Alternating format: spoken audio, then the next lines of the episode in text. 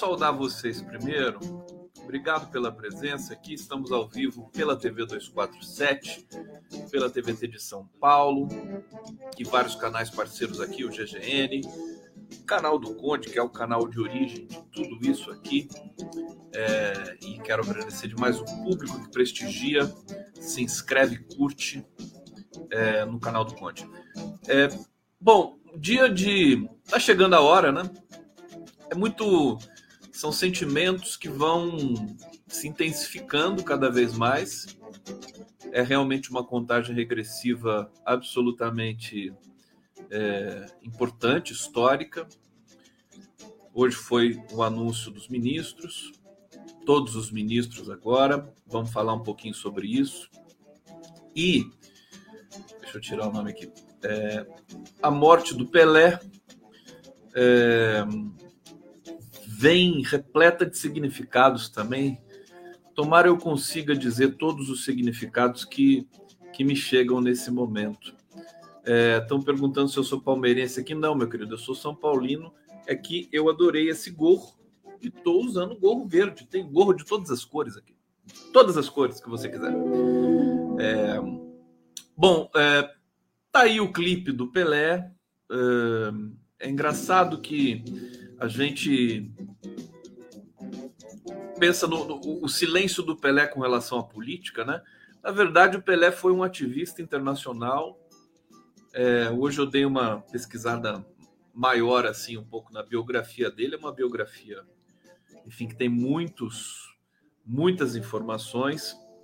Nós, tão, tão machucados que nós estávamos aqui, em função é, de tudo que estava sendo feito no Brasil, né?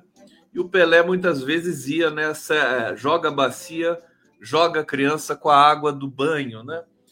e a gente se ressentia muito de algumas questões do Pelé, por exemplo, eh, de não se manifestar contra o racismo, né?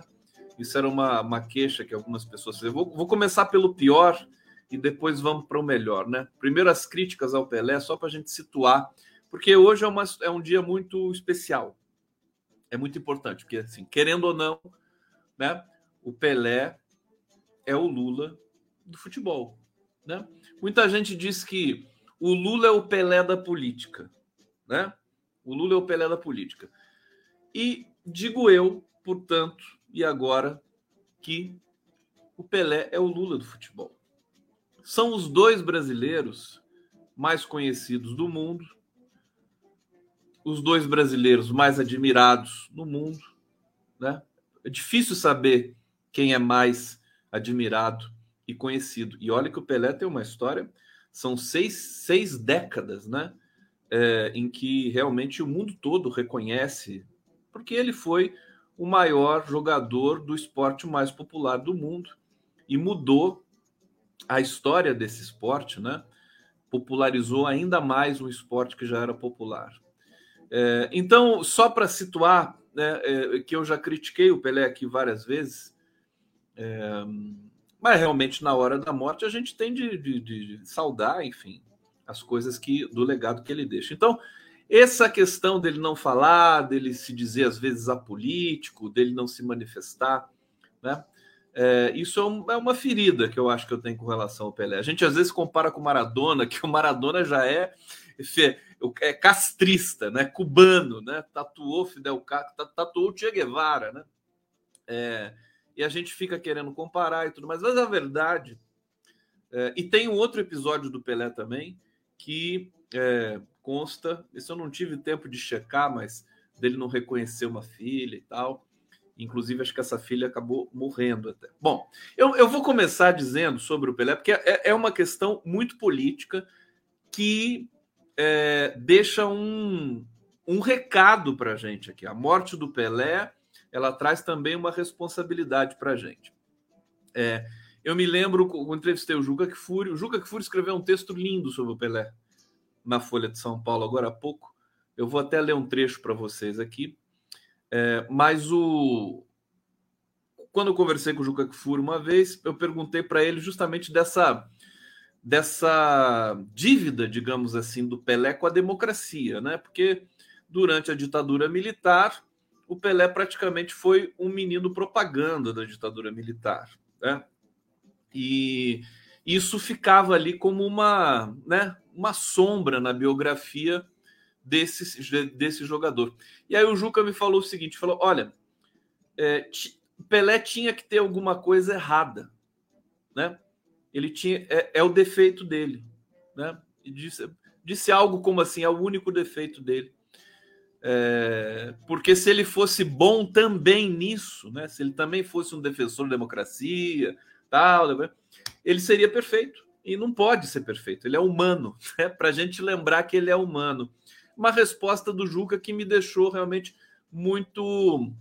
me contemplou, né? Eu, eu, eu achei interessante.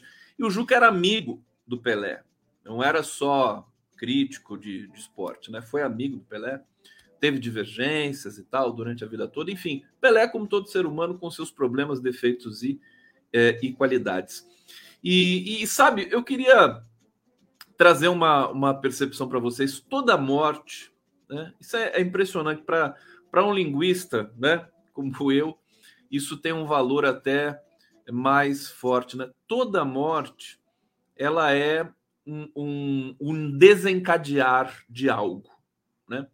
Sobretudo no discurso, no sentido, na linguagem. Veja, a morte do Pelé ela provoca um, um, uma ebulição, né? Pelé está sendo, nesse momento, manchete em todos os jornais do mundo. Todos. Ele recebeu condolências, né? A família recebeu condolências de todos, praticamente os chefes de Estado mais importantes do mundo. Joe Biden tweetou sobre o Pelé. Todos eles. O Obama, ex-presidentes americanos, é, presidentes europeus, o Macron, o presidente eh, eh, Fernandes, Alberto Fernandes, argentino, o Pelé tem essa característica que é universal. Veja, é muito parecido com o Lula. Né? É, e, e, e, ele, e, e essa morte, quer dizer, ela provoca a questão da identidade brasileira do passado, de um Brasil que se vai, né? Ela, ela tem muita simbologia, muita simbologia. Então, a, a, a, despeito de querer, quer dizer, quero assim manifestar aqui meus sentimentos para a família do Pelé, para todos os amigos, né? Ele vai ser velado na Vila Belmiro, enfim, ele está coberto de glórias nesse momento, de fato, né? Esse momento de despedida, realmente o mundo todo reconhecendo. As pessoas às vezes não sabem a grandeza do Pelé. Eu mesmo, eu estou me lembrando agora do quanto o Pelé realmente é uma figura é, extraordinária, né? Extraordinária. É, e e com, com, com histórias e com relatos assim que são fantásticos, né? Essa história, por exemplo, de parar uma guerra na África, né? Na, no Zaire, né? É, atual Congo, né? República do Zaire, 1969. É, e aí, descrições assim, quer dizer, é algo também da ordem é, de um certo trivial, porque parou a guerra para todo mundo ver o Pelé jogar, o Santos jogar ali é, no Zaire, então, e ele jogou. Depois que jogou, a guerra continuou. Quer dizer, não parou guerra nenhuma, na verdade, né? É uma, é uma leitura um pouco romantizada e tudo mais. Mas o Pelé provocava isso no mundo todo, né? Parava, as pessoas realmente tinham essa esse fanatismo e tal, que nem é tão bom assim também, é, em alguma medida. E, enfim, eu, eu, acho que é importante, eu, eu não posso dissociar, né? É impossível para mim dissociar a morte do Pelé com o momento que o Brasil está vivendo. É como se fosse assim: morre Pelé e nasce o Brasil. O Pelé sempre foi referência máxima de Brasil no mundo do esporte. Né? É, e, e, agora é como se ele tivesse deixando, né? Viveu bastante, né? Ah, aproveitou bastante a vida, poderia ter vivido mais, evidentemente, mas é, é como se ele partisse agora para talvez iluminar é, o caminho que o Brasil vai ter de seguir, vai ter de chamar a responsabilidade, vai ter de deixar de é, é, querer, em alguma medida, ser um país de estereótipos, né? Ah, jogador de futebol, samba, tal, mulato, aquela coisa. Não dá mais para ser assim. O Brasil é muito maior do que tudo isso. E eu acho que são esses os recados históricos que nós temos, né? É, é, é esse que é talvez o brasileiro mais conhecido do mundo, junto com o Lula. Nunca posso separar do Lula, porque o Lula também é isso, né? É, que se vai, né? Chama a atenção do mundo para o Brasil. Nós estamos às vésperas de uma posse de um presidente que vai ser um acontecimento internacional é, de proporções épicas, né? Com chefes de Estado do mundo todo aqui, né? A esplanada dos ministérios, os shows, o Festival do Futuro, tudo isso, tudo que o Brasil precisa para voltar a respirar um ar respirável está é, tá associado. Eu, eu, e vou repetir aqui, quer dizer, a morte de uma celebridade, mas a morte de qualquer qualquer sujeito, qualquer ser humano, ela também cabe aqui uma crítica, né? Porque as mortes dos pretos da, da periferia, né? Só desencadeiam acontecimentos para as famílias que possivelmente vão estar ali também é, é, ao sabor da violência policial que graça no Brasil e que nós vamos lutar para é, mudar a partir desse começo de novo governo, de nova realidade no Brasil. Mas é, a morte ela provoca essa, né, a despedida de alguém, muda todo o entorno. Você tem uma avalanche de, de discurso, de memória. Né? O caso do Pelé é emblemático, dá vários estudos na área da linguística, da análise do discurso, se você for pensar nisso.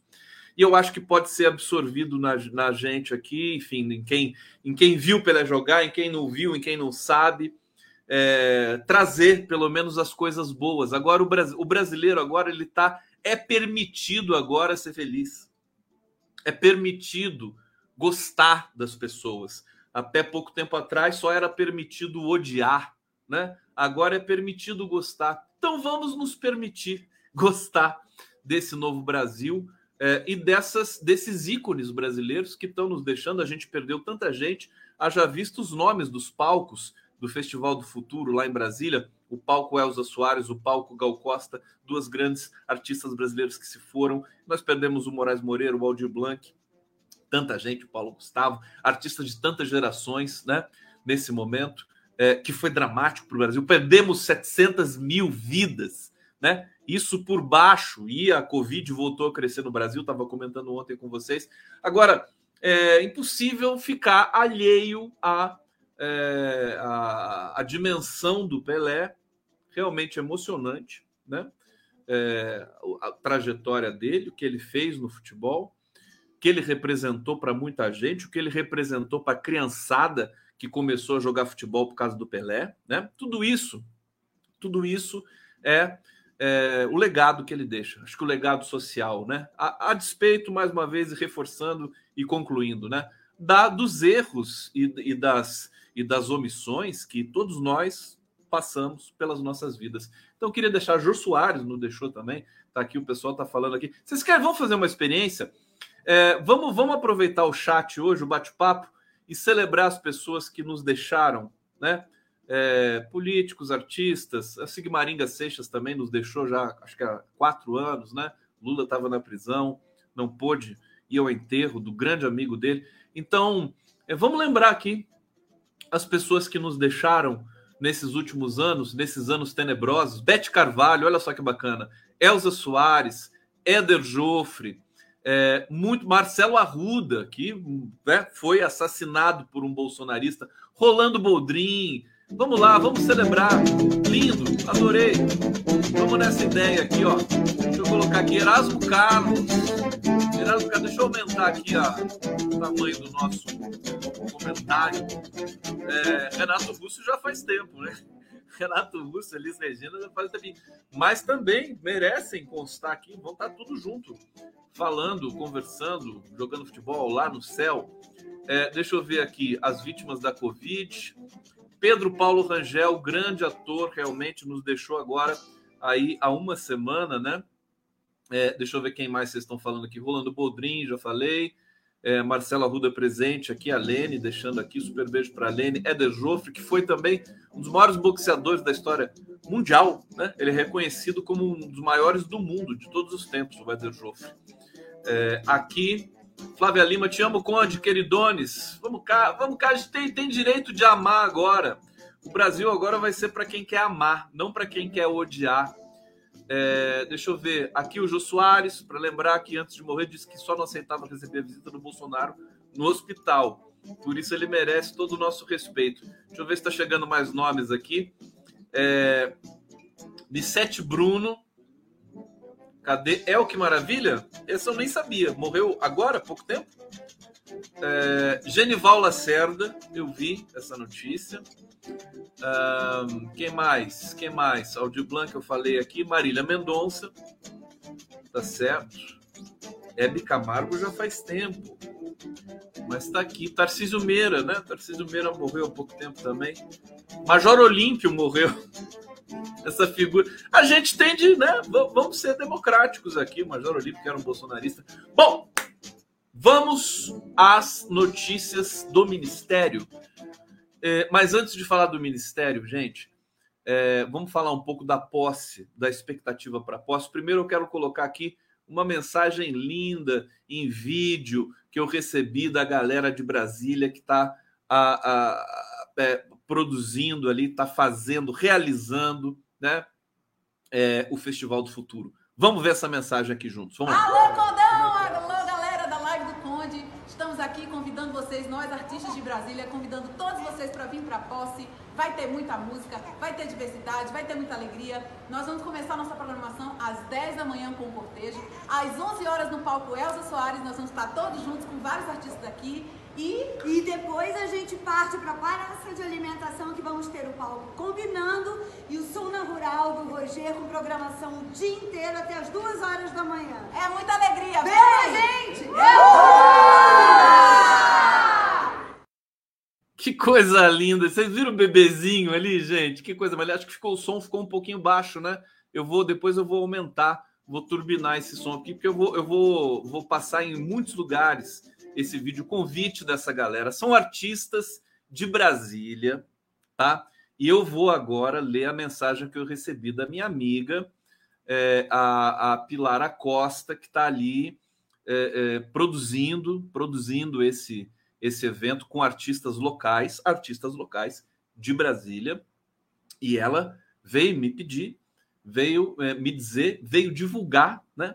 é, é, o que eles estão fazendo ali. Então, eu vou ler o que ela me escreveu para vocês entenderem, né? Uh, Conde, queria te pedir uma força. Há um grupo de 150 trabalhadores, entre cantores, instrumentistas, produtores, holds, etc., do DF, que vão participar gratuitamente do Festival do Futuro, sendo dois palcos alternativos e o palco Elza Soares, onde estaremos mas o pessoal da divulgação oficial não fez nem as artes, muito menos colocou nossos nomes no site oficial. Estamos empenhando um trabalho enorme e nada deles valorizarem os artistas e os trabalhadores locais. Então, se houver a possibilidade de vocês soltarem uma notinha ou de a nossa produtora ter uma fala em alguma das lives, a gente agradeceria demais. Mando as artes do palco principal que eu fiz é, no 0800 para o coletivo, porque é nós por nós. Um abraço. Eu vou mostrar as artes aqui que é, a galera fez. Deixa eu compartilhar aqui para vocês e vamos para mais um papo muito importante aqui. O Lula falou: eu quero que vocês cobrem, né? Então eu vou cobrar aqui do PT. Eu preciso cobrar uma coisa muito, muito séria aqui do PT. Cadê o, cadê o meu aqui? Peraí, deixa eu colocar aqui na tela. Olha só a arte que eles fizeram. Show Brasília, capital de todos os ritmos. Deixa a alegria tomar posse. Deixa eu aumentar aqui, ó. Olha só os artistas, ó. DJ Presença, DJ Tatá.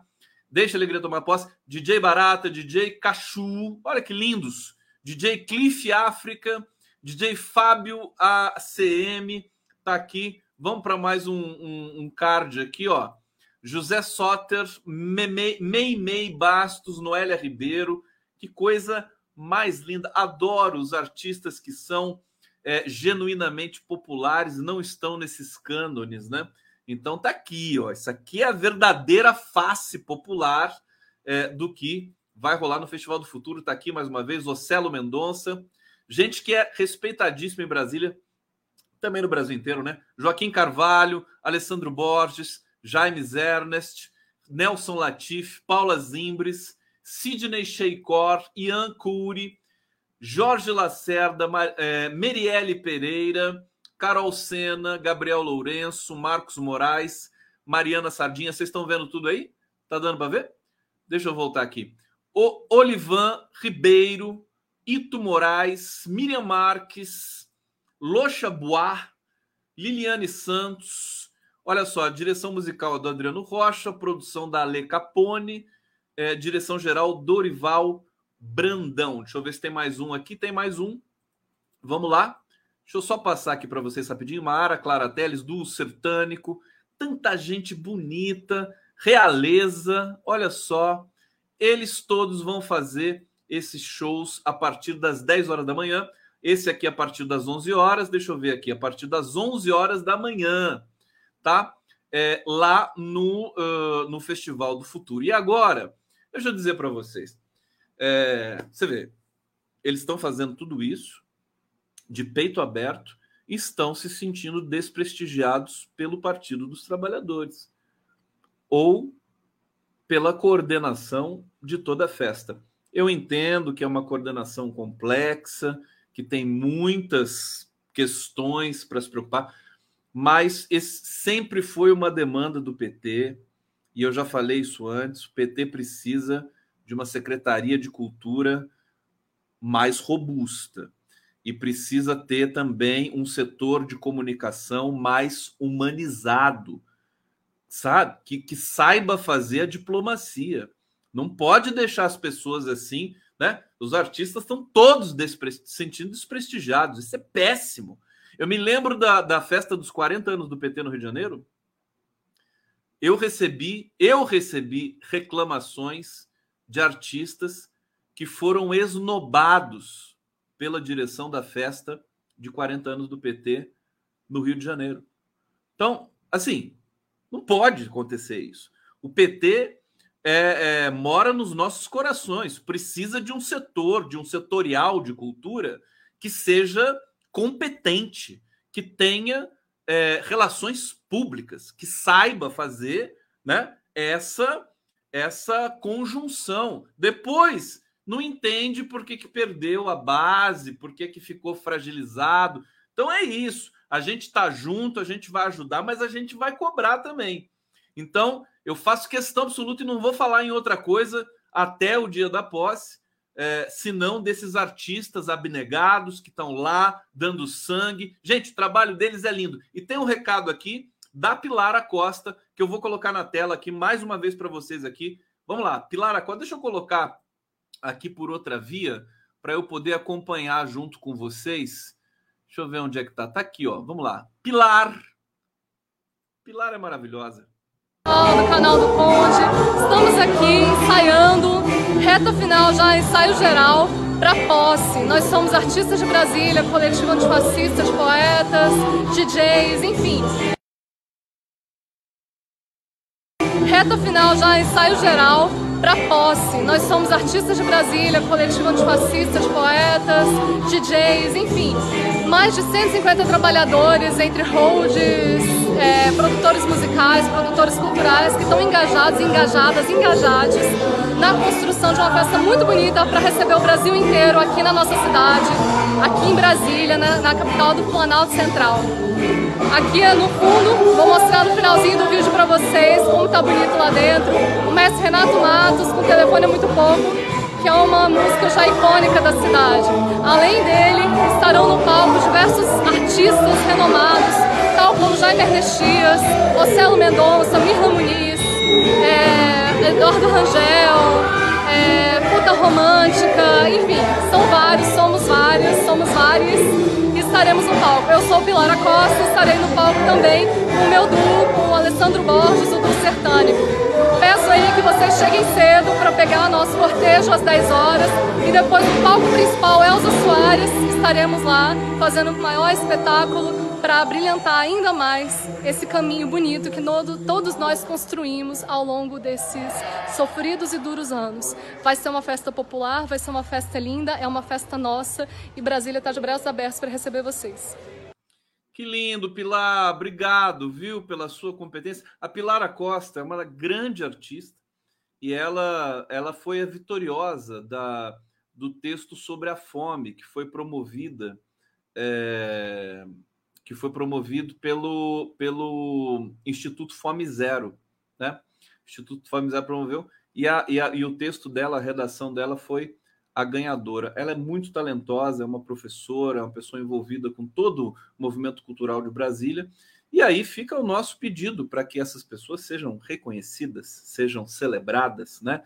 Tenham a mesma dimensão de todos, né? Ninguém é melhor do que ninguém eu vou. Depois eu vou fazer uma matéria sobre isso e vou, vou soltar nas redes aqui. Vamos lá, vamos lá, porque o negócio está pegando fogo em Brasília. Deixa eu ver o que vocês estão falando aqui no bate-papo do Conde, a Carlos Loule, Loureiro. Espero que vocês estejam também em Brasília assistindo a live do Conde. É? Live do Conde. Eu também queria ser convidado uma vez para alguma coisa do PT. Um dia eu vou ser convidado eu, eu hei, de, é, hei de ser convidado um dia, né? Quem sabe um cafezinho, né? Alguma coisa assim. Deixa eu ver aqui. O pessoal tá dizendo aqui, pera, calma. Uh. Afonso Luiz, voltei no Lula porque é melhor para mim, para minha família, para os amigos, mais pobres, para o povo em geral. Para com isso, Conde. Para com o quê? O que, que você quer que eu pare com o quê, meu querido? Quer que eu pare de cobrar o PT? É isso? Mas se o Lula mandou a gente cobrar, eu não vou, eu vou ficar puxando o saco do Lula. Eu não vou fazer isso, né? Não Senão o Lula não me respeita. O Lula me respeita porque eu cobro ele sempre. A gente defende, mas cobra também. É, deixa eu ver aqui o que mais vocês estão falando. Enfim, vai ser uma festa. O clima tá de festa. O clima tá de festa é, em Brasília. Eu acho que aquela sombra, aquela nuvem, né? É, terrorista e tudo mais, isso, isso foi debelado, né? Os, os terroristas do acampamento estão saindo dali, a ordem ficou mais forte é, com relação à retirada dos, né, das barracas e tudo mais, estão saindo. O discurso da própria mídia convencional com relação a essas ameaças terroristas tá forte, né? Porque afinal de contas não interessa a ninguém é, e o Bolsonaro está enfraquecido demais, né? Eu quero dizer para vocês o seguinte: prerrogativas é, entrou com documento contestando a, é, é o direito né, de o Bolsonaro viajar com o avião da FAB é, para motivos pessoais. Deixa eu ver aqui, tem um super chat chegando. Deixa eu ver aqui. Uh, deixa eu ver. O, Ivan, eu não vou conseguir colocar na tela. Deixa eu ver. Aqui, eu consigo colocar na tela. Iranildo Miranda. Fica parecendo que você é, usa, é usado apenas para objetivos pessoais dos líderes da PT. Se você se filia ao PT, ninguém te recepciona. Não entendi isso agora. Como é que é? Não entendi. Mas tá aqui, tá lido. É... Gente, isso aí, não, precisa fazer drama, né? Tem gente que, ai, você tá chato hoje. Não precisa fazer drama. Isso é normal, sabe? Você tem, eu tô canso de dizer aqui, eu defendo, defendi o PT no momento mais difícil do PT, da vida dele. Agora o PT tá por cima. Agora o PT é bonitão, né? O PT tem, tem é, recurso, entendeu? Prestígio. Então, é hora de aproveitar para fazer algumas melhorias no partido. É isso, é para isso que a gente serve, é para isso que a militância. O PT tem 12 correntes dentro do PT. Tá entendendo? Então, essa questão da cultura é um ponto frágil do PT há muito tempo. Né? A relação não pode ser só uma relação deslumbrada, né? Ai, artista da Globo, vem cá, não sei o quê. E fica aquela, aquela coisa, né? E os artistas populares, né, que são de fato aqueles que têm, inclusive, a identidade, né? com o próprio conceito da existência do Partido dos Trabalhadores. Não vamos deixar. Olha, eu, a, a melhor definição do PT, gente, que, nesses últimos tempos, quem me deu foi o Zé Arbex, né? Querido jornalista. E ele, ele disse, professor da PUC, né? Ele falou: o PT não é um partido. O PT é muito mais do que um partido político. O PT é um, é, é um, é um modo de vida. Né? PT é um, é, um, é um estado de espírito. Muito mais. É por isso que ele não foi destruído, porque senão o PT seria aniquilado. Do jeito que foi alvo de ódio, de campanha mentirosa nesses tempos atrás, né? recentes, e, e vai continuar sendo, teria sido aniquilado. Não foi aniquilado, foram os outros partidos. Trocaram de nome, fizeram fusão, sei que, foram extintos, ficaram minúsculos, ficaram nanicos. O PT continua fortíssimo, né? Há 43 anos, porque vai ter em Brasília a festa dos 43 anos do PT. PT é um organismo, né? A gente está falando aqui. É, então, então é isso. Ele, ele, pertence, ele é um patrimônio do, do brasileiro, sabe? É, mesmo quem não é filiado, mesmo quem, né? O PT ele é o partido preferido de 35% da população brasileira. Vocês acham um pouco? Isso é pesquisa Datafolha recente sobre o partido que é mais popular do Brasil. Então, a gente precisa ter, evidentemente, defender com unhas e dentes, né? Quando, quando a gente é atacado, mas também cobrar, né? Com toda, com toda seriedade respeito, é, coisas que nós sabemos que precisam ser cobradas. Bom, vamos falar do ministério, né, gente? Então, coisas também do ministério. Olha, eu vou dar um, um primeiro preâmbulo do ministério para vocês aqui. Deixa eu colocar na tela um pouquinho. O Lula apresentou hoje os 16 ministros que estavam ali para serem é, nomeados, os últimos 16 ministros, foi uma, uma noite interminável em Brasília para essas definições. Olha só, todo o ministério de hoje, essa essa aqui é o, é o, é o vai ser o ministro do GSI, Gabinete de Segurança Institucional, é o G, Gonç... G Moraes, G Gonçalves. Eu estou com o nome de todos os ministros aqui. Deixa eu até falar para vocês que é importante a gente é, comentar isso aqui. Casa é, a, a, GSI General Gonçalves Dias era o G Dias que estava ali, né?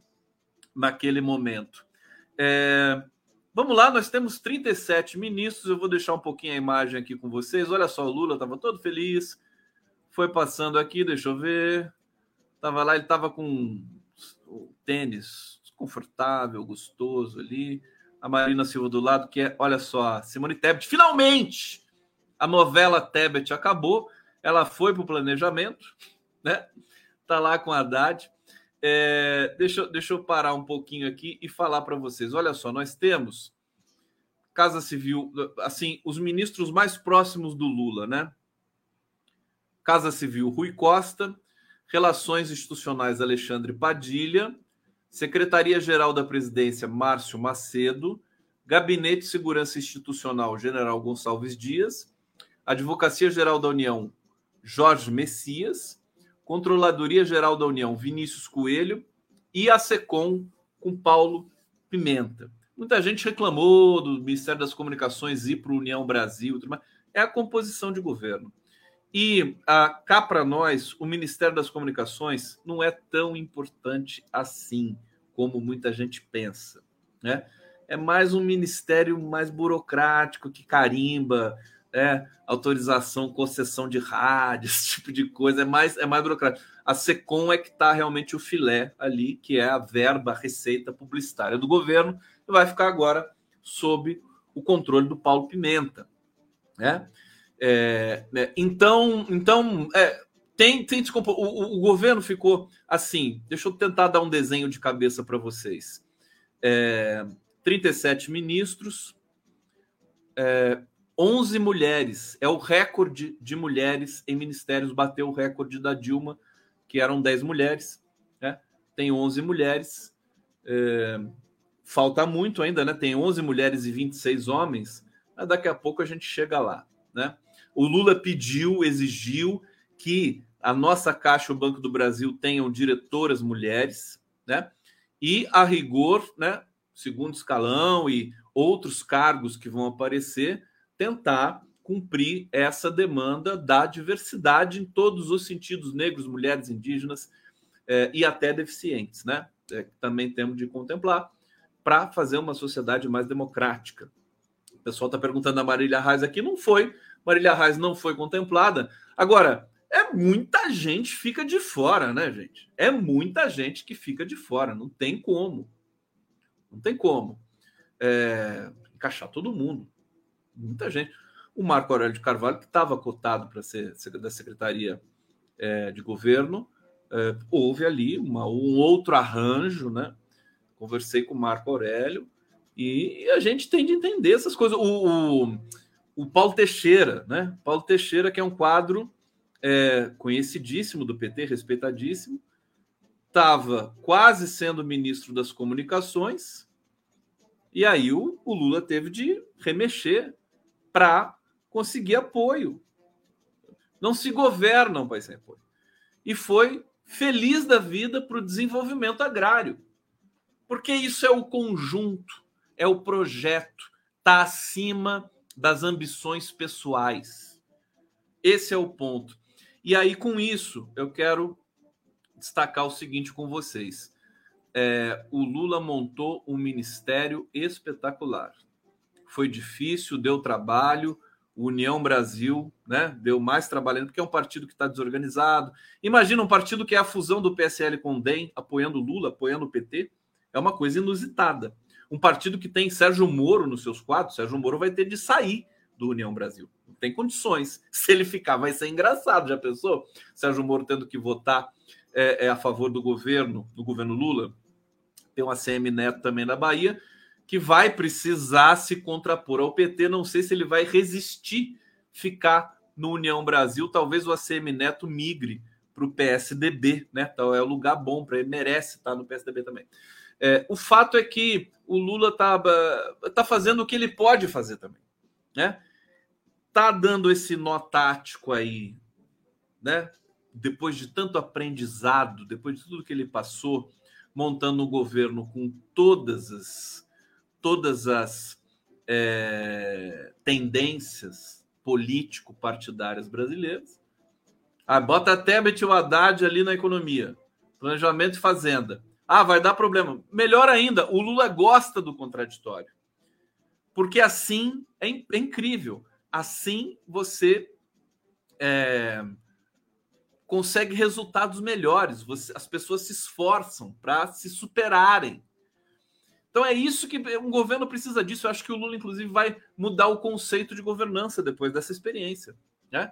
Você ter dentro do governo é, várias tendências. Então, né, no, no, desenho ficou, bom, 11 mulheres, 26 homens, é, filiados ao PT, 10 filiados ao PT. Olha aqui, o PT, 37 ministérios, só 10 filiados ao PT. Olha como o PT e o Lula estão sendo generosos, considerando o fato de que o presidente eleito é do PT. Bom, PSB ficou com três ministérios, é, União Brasil, três, eu vou deixar o União Brasil, o MDB e o PSD para depois, né? PSB ficou com três ministérios, PCdoB um, PDT um, o, o Carlos Lupe na, na deixa, deixa, deixa eu até ler aqui para vocês, né?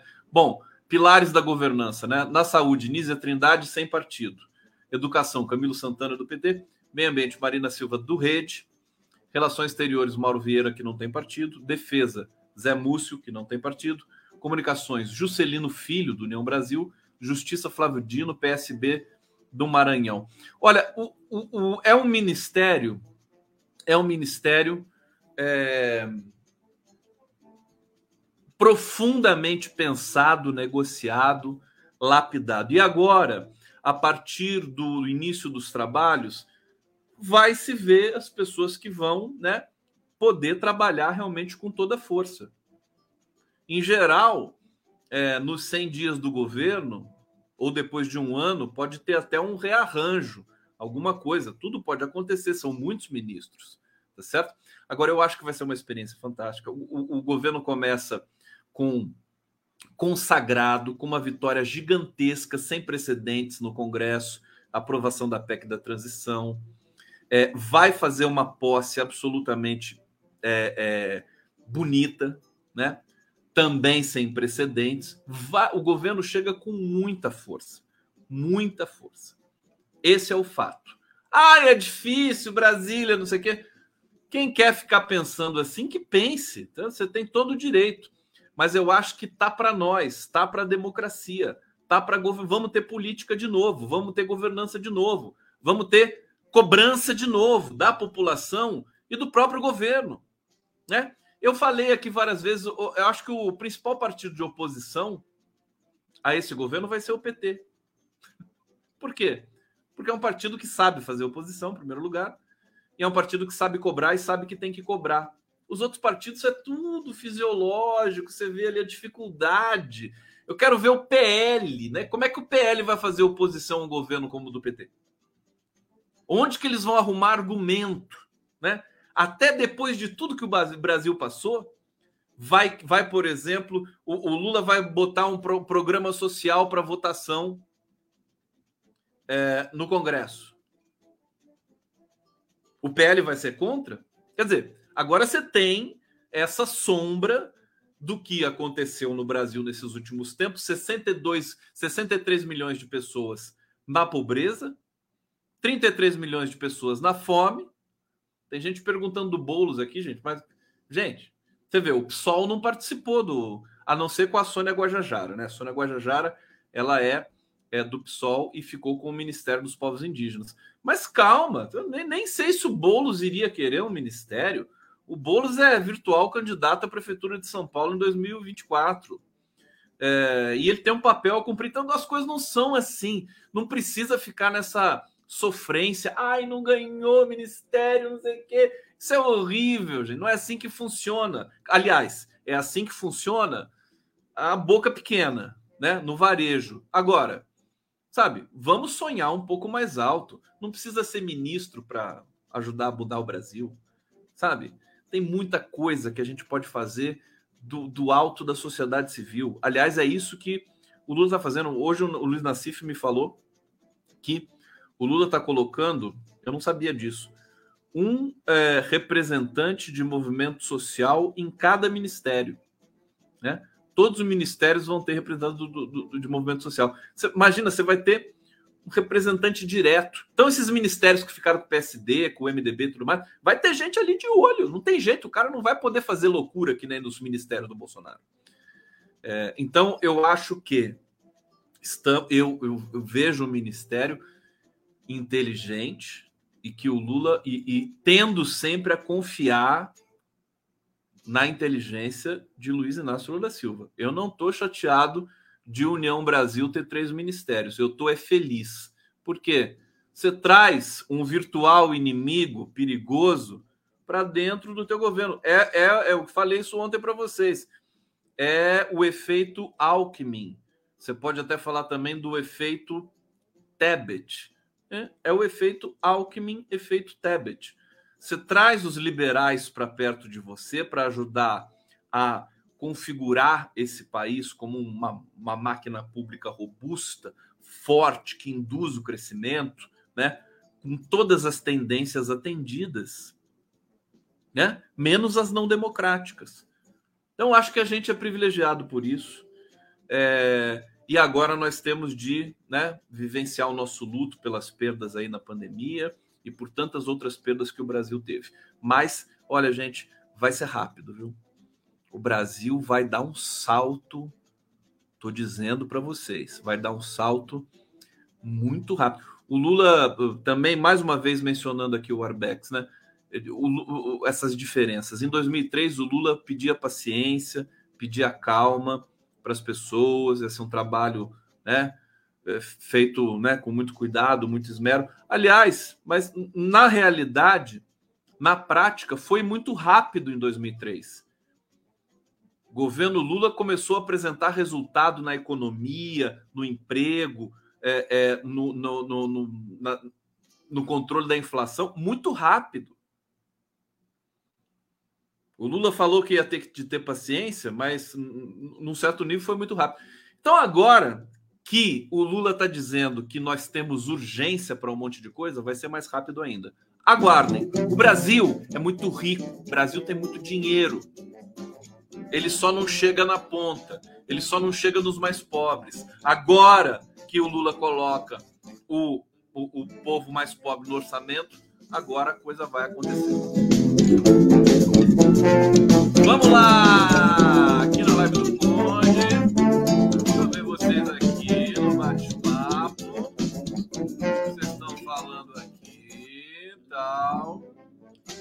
Está acontecendo? Aqui a Nazira muito cuidado com a comunicação, é imprescindível. Não está dizendo para vocês aqui, não é assim. O ministério é um conjunto, gente. Não adianta. E, e, olha, e tá, tá pintando. E você acha que o Lula dá ponto sem nó? Alguém aqui acha que o Lula dá, dá, dá nó em pingo d'água, entendeu? Você vai ter um Ministério das Comunicações, com todo respeito à União Brasil, esvaziado, né? Porque tá pintando aí uma secretaria das redes digitais, né? A ser turbinada com o Paulo Pimenta. Então, sabe, tudo isso faz parte também de uma, de uma certa teatralidade do governo, né? dentro das nossas condições. Vamos lá. O que mais vocês estão falando? A Tati está dizendo assim: vai dar tudo certo. Pronto, acabou, vai dar tudo certo, então não precisa fazer mais nada. É, Gerson Brasil, Bolo terá mais visibilidade em uma tribuna. Vai falar para o país todo. Aguardem o Boulos, a gente tem aí, tem tudo isso para acontecer agora. É, Rita taquera. Precisamos confiar, Lula sabe o que faz. Bom, eu não sei se eu falo do Pelé, se eu falo do não sei o. Vamos falar um pouquinho aqui. É, deixa eu ver para onde que a gente vai. Bom, o, o Rui Costa, o Rui, desculpa, o Rui Falcão é, vai tentar impedir o Bolsonaro de viajar. O Bolsonaro prossegue com medo, né? prossegue muito. Deixa eu ver o que está acontecendo aqui. Daqui a pouco eu volto para para minha querida é, Pilar Acosta. Ela está aqui no Zap comigo aqui. Eu vou. Eu tenho outras coisas para trazer da Pilar aqui. É, o Rui Falcão vê fuga de Bolsonaro e aciona a justiça para impedir viagem em avião da FAP é, entrou com uma representação na Procuradoria-Geral da República contra a viagem de Jair Bolsonaro ao exterior no final do seu mandato. O presidente deve viajar em avião da FAB, à Flórida, até esta sexta-feira. Falcão cobra a adoção. Quer dizer, já é uma coisa horrível, porque ele está indo viajar, dentre outras justificativas, só para não passar a faixa para Lula. Tá? É, então, é uma viagem criminosa. Né?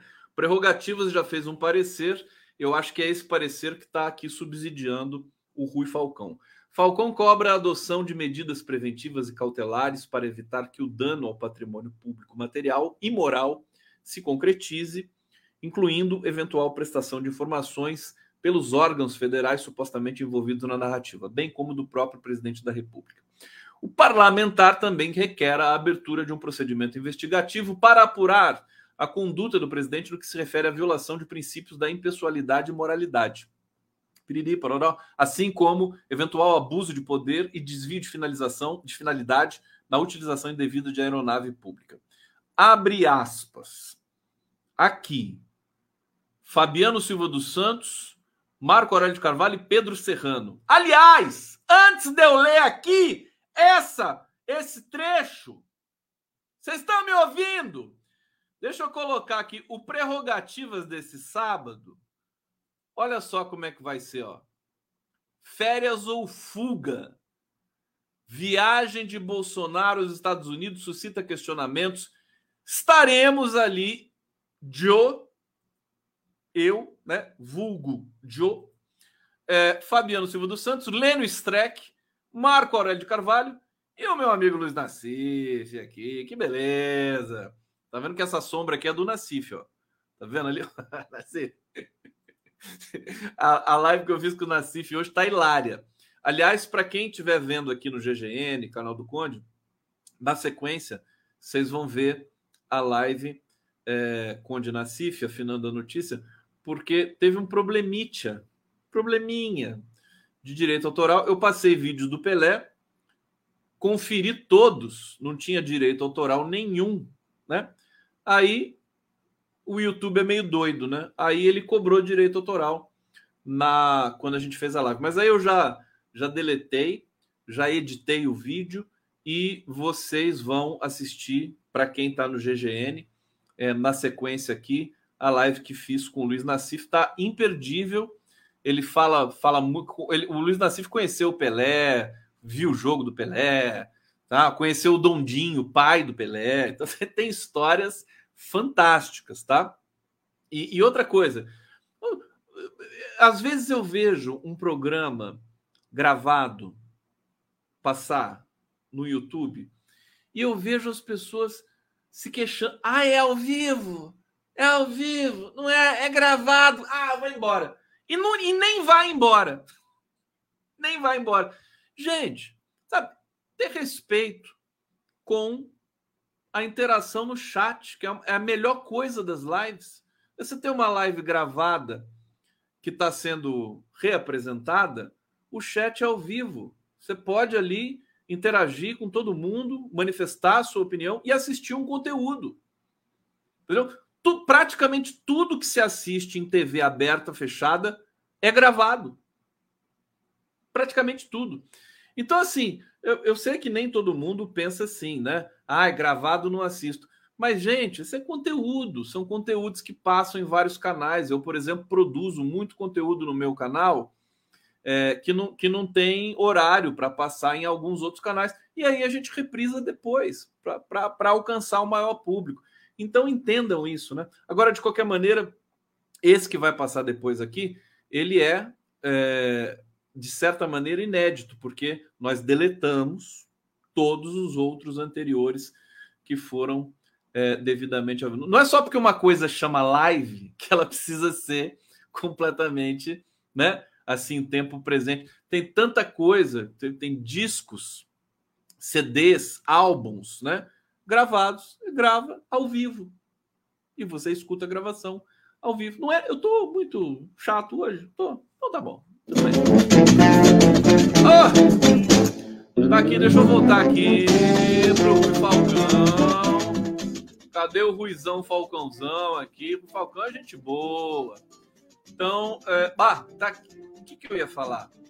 Bom, ia falar que o Bolsonaro pode não viajar amanhã, graças a essa representação do Rui Falcão. Tá certo? E do parecer. Ah, eu ia ler aqui o, a aspa do, do Marco Aurélio do MAC do, do Pedro Serrano. Abre aspas. Bolsonaro foge para aproveitar o Réveillon em Miami com dinheiro público e deixa aqui no Brasil um legado de miséria e uma horda de delinquentes dispostos a cometer atentados. É isso. Tá certo? Olha, você sabe qual é o problema? Bolsonaro vai vai para Flórida. A partir do dia primeiro ele não é mais nada Nada. Nem foro privilegiado tem. E o presidente brasileiro é o Lula. E aí, meu querido, a porca torce o rabo, né? Quando ele voltar para o Brasil, se voltar, o presidente vai ser o Lula. Estão entendendo? É, ele não vai ter mais nenhum tipo de é, apoio institucional como ele sempre teve, estava acostumado a ter. Então, por isso que eu duvido que ele volte se ele conseguir viajar. Certo? Que a coisa realmente está muito feia para ele, para os lados de cá. Bom, hoje foi a. a... Aí já está acabando a live, meu Deus do céu. Nossa Senhora! Acabando a live, por que está acabando tão cedo assim? Bom, o que, que eu posso fazer? eu vou passar mais uma aqui que eu passo para vocês aqui para terminar. Tô com os vídeos tão bonitos. Eu, eu gostei tanto. Deixa eu fazer uma coisa aqui então. Antes, quer ver, ó? Aqui eu sou mágico. Eu consigo aumentar o som de um vídeo em alguns segundos. Quer ver? Ó.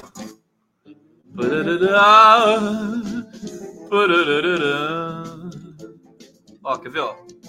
3, 2, 1, 4, 9, 11, 17, 40.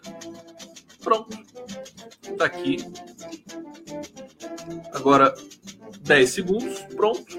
Já tá aqui de novo. E aí eu vou colocar aqui no meu sistema e eu vou encerrar. Vou encerrar. Olha, amanhã estamos de volta, tá, gente? Tem muito, muito trabalho, muita coisa. Essa live do Prerro vai ser muito bacana no, no sábado. Vai ser ao vivo, tá? É... E amanhã tem Fernando Horta tal, nos trinks. Beleza para vocês. Então, vou deixar aqui a mensagem linda que gravaram para aqui para o coletivo do Conte, desses artistas maravilhosos. Aliás, antes de terminar, deixa eu terminar é, é, trazendo mais alguns recados aqui da Pilar, né? Ela diz aqui: artistas do gabarito de Jaime Ernest Dias, Ocelo Mendonça, estão sendo totalmente desprestigiados. É, agradeço de, né, a, tua, a tua atenção para a gente. Tá aqui, você tem toda a minha atenção. Ela me mandou o roteiro, tá super bem arranjado, vai ser inesquecível poetas, DJs, bandas é, e artistas de Brasília, artista solo. Tá muito bonito. É, eu vou, inclusive, Pilar, você está assistindo? Eu quero fazer a transmissão desse, desse shows, tá? Porque não sei se está incluído no pacote da transmissão é, do. Provavelmente não, né? Da, da, do, do Festival do Futuro é, porque eu vi que ia começar às 14 horas. 14 horas já é a, a, o Lula já desfilando em carro blindado aberto. Então, depois vamos conversar, tá? Para que eu transmita isso para todas as redes do mundo e para a TVT. Tá bom, minha querida? Questão de honra para mim. Então, vocês ficam aqui com o recado dessa galera maravilhosa e amanhã estamos de volta aqui. Valeu! Beijo para todo mundo. Alô, Condão! Alô, galera da Live do Conde. Estamos aqui convidando vocês, nós artistas de Brasília, convidando todos vocês para vir para a posse. Vai ter muita música, vai ter diversidade, vai ter muita alegria. Nós vamos começar nossa programação às 10 da manhã com o cortejo. Às 11 horas no palco Elza Soares, nós vamos estar todos juntos com vários artistas aqui. E, e depois a gente parte para a praça de alimentação que vamos ter o palco combinando e o som na rural do Roger com programação o dia inteiro até as duas horas da manhã. É muita alegria. Vem, Vem gente! Uhul!